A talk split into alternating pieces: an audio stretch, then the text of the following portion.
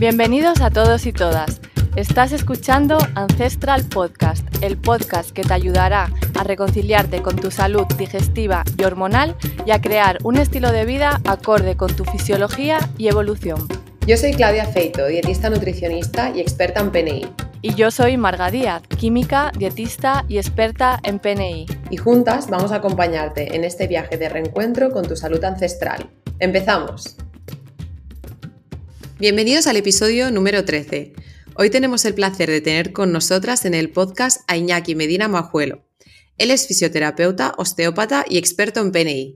Iñaki es fundador del Centro de Osteopatía Medina Majuelo, ubicado en Vitoria, y donde trabaja como terapeuta, pero también ofrece sesiones online y da charlas y talleres.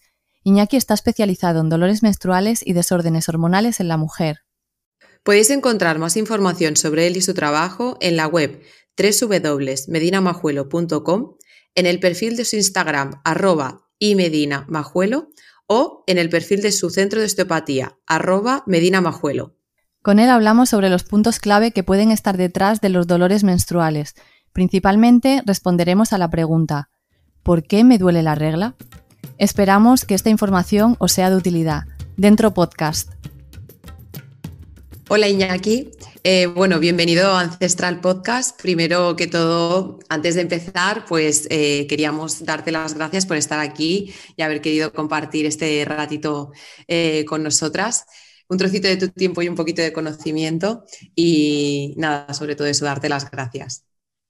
Bueno, muchas gracias a vosotras por invitarme y a todos los oyentes que, encantado de poder aportarles algo de conocimiento en este tema que me parece súper importante.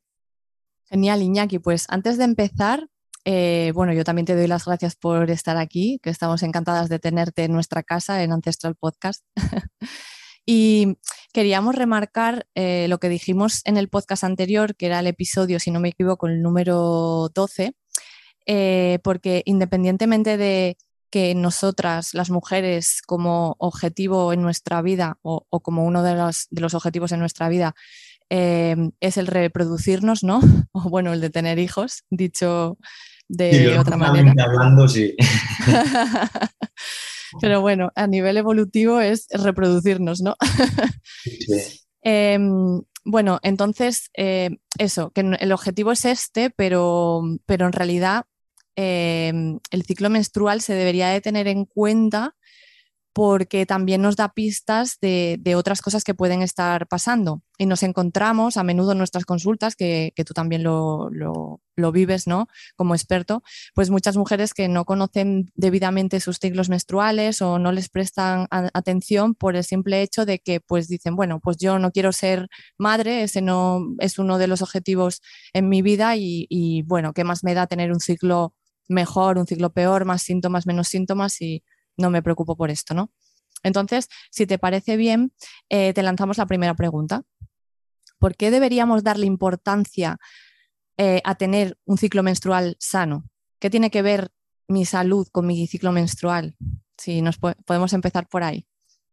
Sí, totalmente. Aquí, eh, sobre todo que el ciclo menstrual nos está hablando de cómo es esa salud en, la mujer.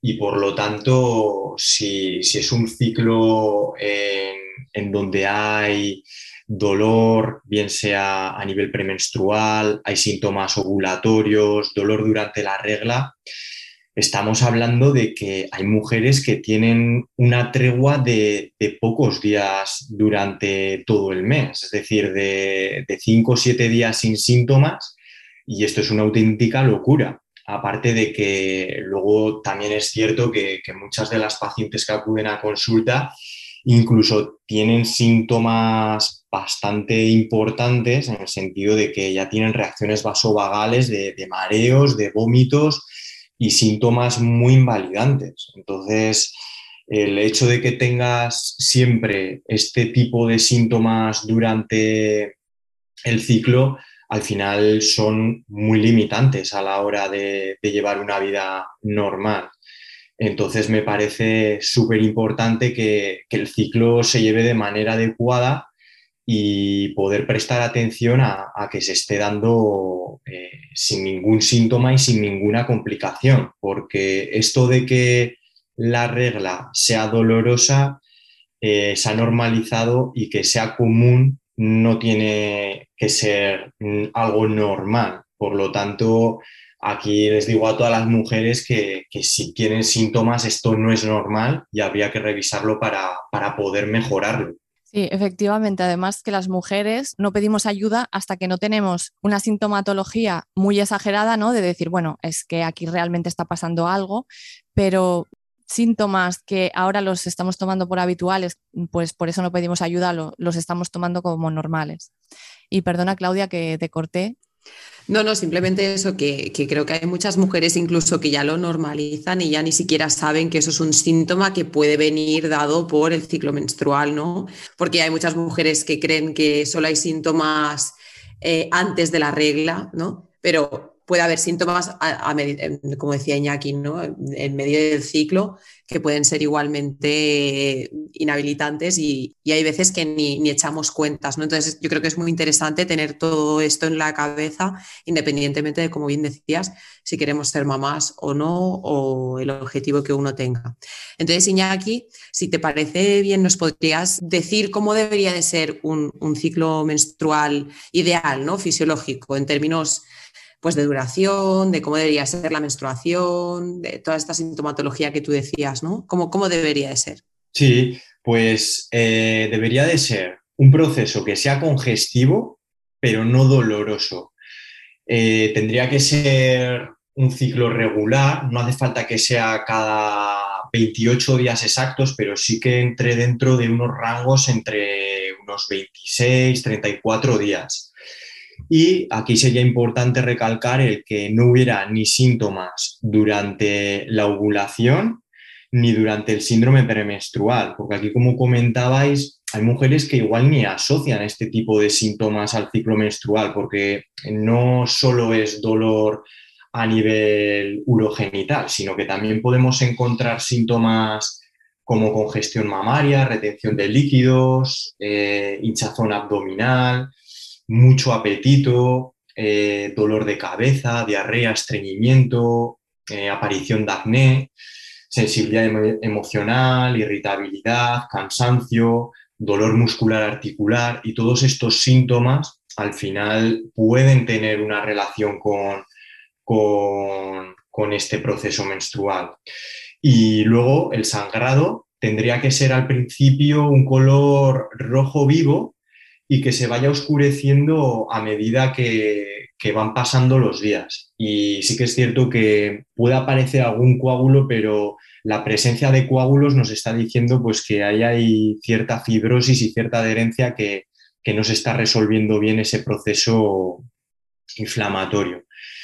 Y en cuanto a la cantidad, pues a los primeros días podríamos decir que entre 3-4 horas el cambiarse eh, la copa o la compresa en este caso, pues podría ser algo normalizado, porque si habría un sangrado más exagerado, aquí nos estaría diciendo que, no es mm, normal, habría un sangrado demasiado abundante. Vale, perfecto. Bueno, tenemos muy claro cómo debería ser un ciclo menstrual más bien fisiológico. Luego cada mujer, pues eso, presenta sus variaciones individuales que, habría que mirar a lo mejor fuera de esos rangos si realmente pues está dentro de la normalidad o no, pero bueno, eso ya habría que verlo de forma individual, ¿no? Y bueno, ya enganchando al tema que, que nos atañe en este podcast, Iñaki, vamos al meollo de la cuestión. ¿Por qué la regla duele? ¿La regla debería de doler? Entonces, esta es eh, la gran pregunta. Pues no, para nada tendría que doler. Como hemos dicho antes, tendría que ser un proceso congestivo donde notemos cierta hinchazón, pero que no llegue a ser doloroso. Y en este caso, el hecho de que haya un ciclo menstrual doloroso y con aparición de ciertos coágulos nos está diciendo pues que hay una, una mala gestión de, esta inflamación, porque realmente cuando se da la menstruación lo que está pasando es que hay una descamación a nivel endometrial donde hay una hemorragia, es decir, hay una herida que debe resolverse de, manera adecuada. Y esto es algo importante porque siempre hemos visto la inflamación como algo negativo, pero es que realmente no es un proceso lesivo, sino que es un proceso de resolución de tejidos. Por lo tanto, es súper importante que este proceso se dé de manera adecuada y que se lleve de la mejor manera para que ese tejido endometrial que se vaya a formar tenga unas propiedades adecuadas. Porque si se corta el proceso, lo que va a pasar es que no se va a resolver esa inflamación de manera adecuada y por lo tanto eh, no se va a generar un tejido endometrial con unas buenas propiedades y por lo tanto en la siguiente regla vamos a tener un tejido fibrótico eh, que al descamarse vuelva a doler. Es como el gato que se muerde la cola. Entonces es importante que este proceso inflamatorio se dé de manera adecuada. Genial, entonces, haciendo así un pequeño resumen, porque al final yo creo que mucha gente no tiene claro ¿no? ¿Qué, qué objetivo tiene la inflamación. Al final, cuando hay, como tú decías, una herida, hay algo en un tejido, ¿no? La inflamación para lo que sirve es para repararlo.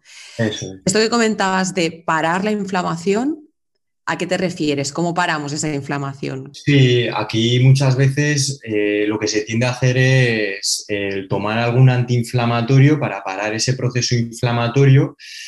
Y esto tiene sus inconvenientes, porque realmente el proceso inflamatorio eh, para que se lleve a cabo de manera adecuada, digamos que hay unas moléculas que se llaman las prostaglandinas, que son las que producen esta vasodilatación, pero que cuando llegan a un pico máximo, eh, lo que van a hacer es que estas prostaglandinas empiezan a disminuir de manera brusca y se empiezan a liberar unas moléculas que se llaman lipoxinas. Y estas moléculas, digamos que son resolutivas de, esta inflamación y van a hacer que este tejido, en este caso endometrial, pues que sea de unas características apropiadas y que no sea un tejido fibrótico, porque el problema es que cuando tomamos un antiinflamatorio, lo que vamos a hacer es que estas prostaglandinas no lleguen a su pico máximo y que por lo tanto no se lleguen a liberar estas lipoxinas que van a ser claves para que ese tejido endometrial pues, se genere con esas propiedades que, debería de, generarse, sin ser un tejido fibrótico y que eh, vaya a generar síntomas más adelante cuando se descama. Entonces, al contrario de lo que piensa mucha gente de que tomando antiinflamatorios se resuelve esa inflamación, lo que sucede realmente es que esa inflamación se para y se queda ahí en el limbo, ¿no? no... Totalmente, y aquí donde deberíamos de influir es para modular esta respuesta inflamatoria y que se dé de manera adecuada todo el proceso, no pararlo, porque esto es un error. Claro, es importante que este proceso se dé de forma que inflamemos para que se dé esa, ese pico que dé la señal de, venga, vale, inflamamos hasta aquí, ya llegamos hasta aquí, pues vamos a resolver. Pero claro, paramos con un fármaco y, no tenemos esa señalización y está clarísimo esto que comentas que, claro, por un lado me tomo el fármaco, me alivia, pero por otro lo que estoy provocando es pues generar que, bueno, un tejido mm, no lo ideal, ¿vale? Cuando se, vuelve a hacer como la, regeneración de ese tejido, ¿no?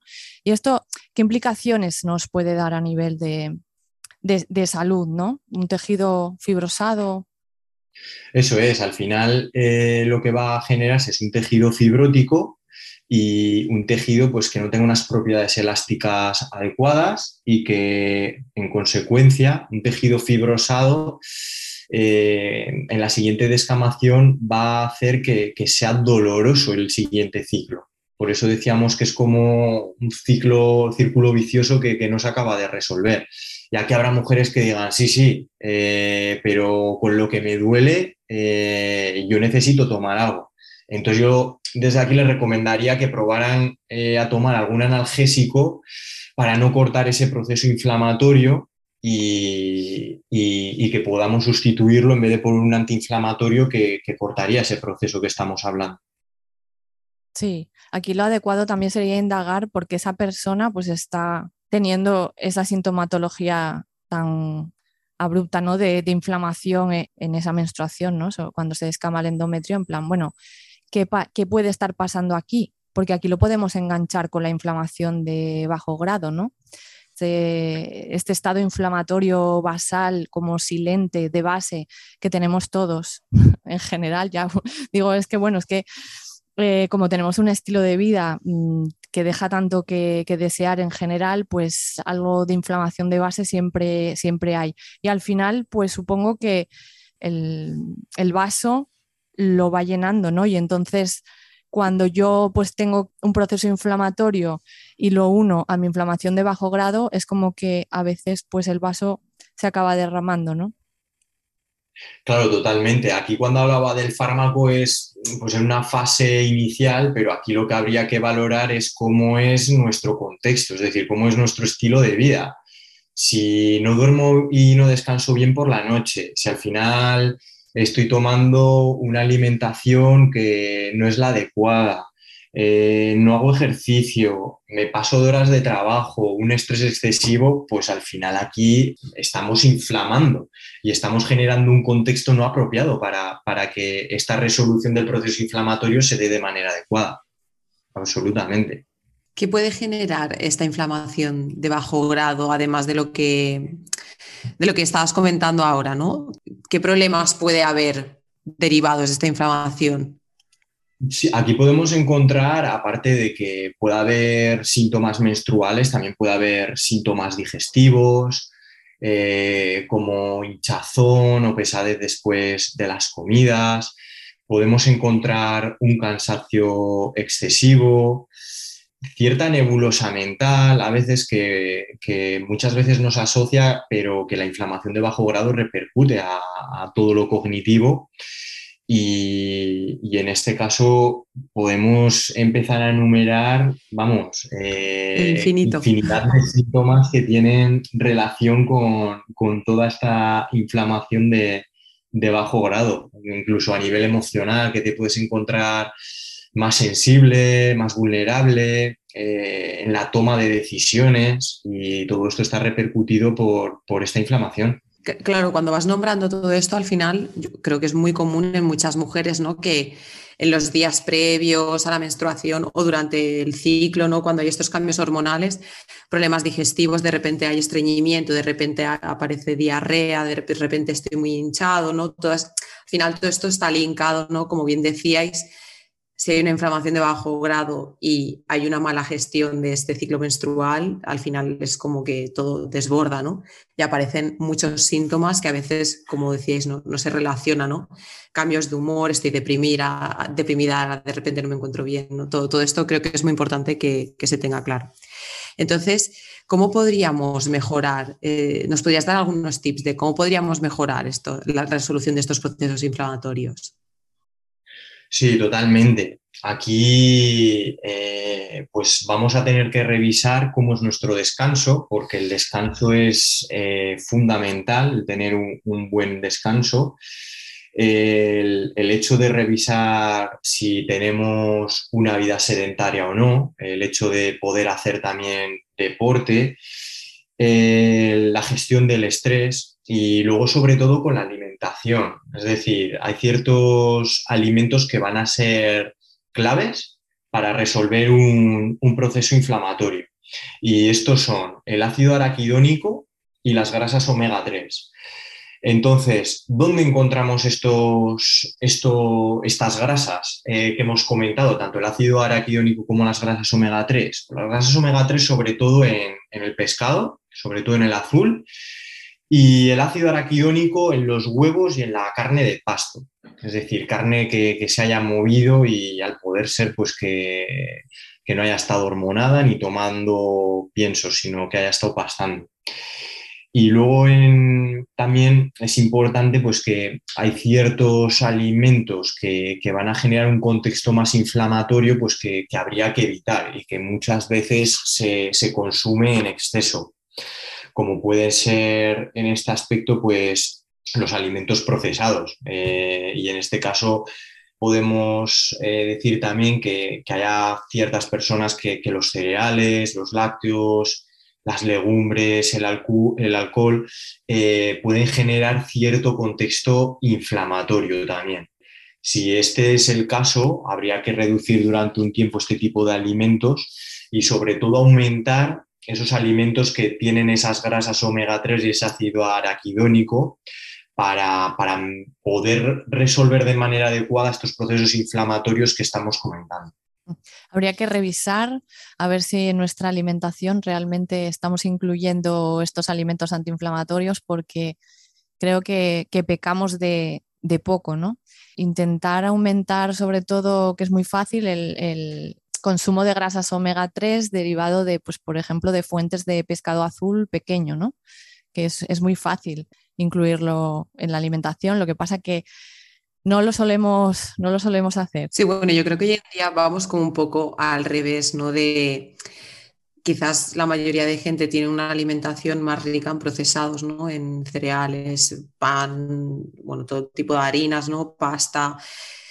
Y luego de proteicos de calidad se nos olvidan muchas veces y por eso siempre recalcar mucho de que la, proteína de calidad que lleva grasa de calidad, ¿no? Es muy importante para resolver todos estos procesos de, inflamación y si hace falta suplementar, pero siempre empezando por la alimentación, obviamente. Sí, y bueno, aquí yo creo que también sería interesante mencionar que, claro, siempre nos enfocamos en, en qué comemos para, qué comemos para, ¿no? y si dejamos de comer tanto todo el tiempo, ese espacio para el descanso digestivo y para que se den a cabo los procesos de reparación, de regeneración, ¿no? Esto también es muy importante, ¿no? sí, esto como comentas es clave porque al final un proceso digestivo tarda entre 3-4 horas en hacerse. Si estamos haciendo cinco ingestas al día, estamos diciendo que estamos eh, utilizando entre 15 y 20 horas para, para hacer procesos digestivos y por lo tanto que, no se va a gestionar ese tiempo para, otras funciones. Aparte que es importante eh, recalcar que a partir de las cuatro horas que, hemos comido hay unos movimientos que se producen de limpieza a nivel intestinal, que es como una barredora que va a ir limpiando los restos de, de, alimentos que han podido quedar en el tubo digestivo, de tóxicos, bacterias, y que si comemos cada cuatro horas, estos movimientos de limpieza no vamos a permitir que se den y por lo tanto vamos a generar un contexto más inflamatorio y por lo tanto un estrés oxidativo que va de la mano. Sí. Y luego, otra cosa que me parece también muy importante recalcar es la capacidad que tiene el ejercicio de generar un contexto antiinflamatorio a, nivel del organismo, ¿eh? sobre todo el ejercicio de fuerza. ¿eh? que me parece vital en la mujer incluir este tipo de ejercicio por, por este potencial que tiene. Bueno, a todos los niveles, ¿no? Pero... Sí, sí, sí, esto es fundamental. Al final ya se ha visto que el músculo es un órgano endocrino y que tiene cantidad de, beneficios para, la salud. Al final lo que haces también es liberar mioquinas, que son eh, unas moléculas que van a ayudar a estos procesos de inflamación. Y qué decir, pues como comentabas antes, de, revisar esa cantidad de ingestas que se hacen al día y bueno, pues de, mejorar también el abordaje metabólico en este aspecto, que, podamos tener flexibilidad metabólica que necesitamos pues, para que el cuerpo pueda tirar tanto de la glucosa como de las grasas de fuente de energía.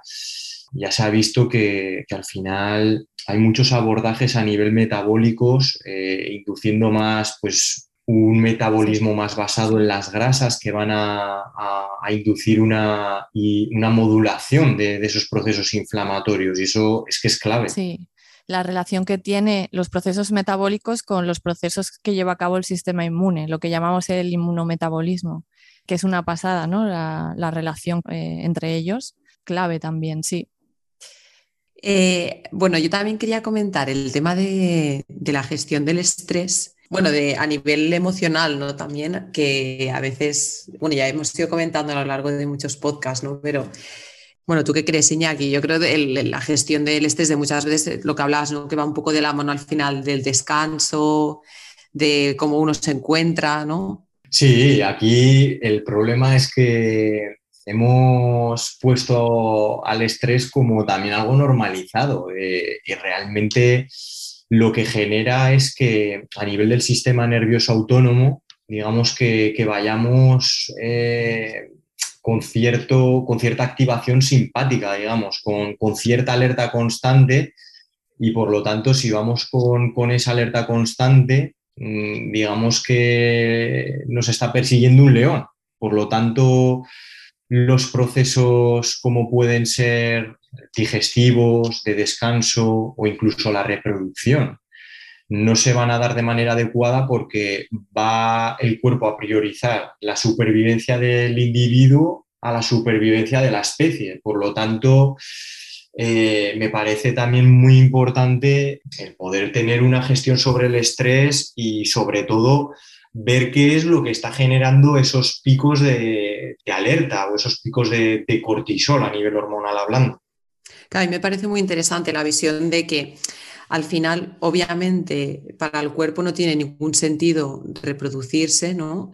Si el ambiente es hostil, ¿no? Si hay un ambiente, si hay ese estrés elevado, ¿no? ¿Qué, qué está pasando, ¿no? Entonces, el estrés es lo que decimos, corta muchas funciones o las limita mucho, ¿no?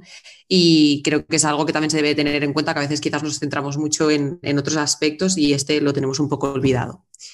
Bueno, Marga, no sé si quieres preguntar algo más. Yo creo que por mi parte está, está todos los temas que teníamos en la palestra, ahí ya los fuimos tocando, pero no sé si Iñaki quiere eh, añadir algo más a lo que estamos comentando.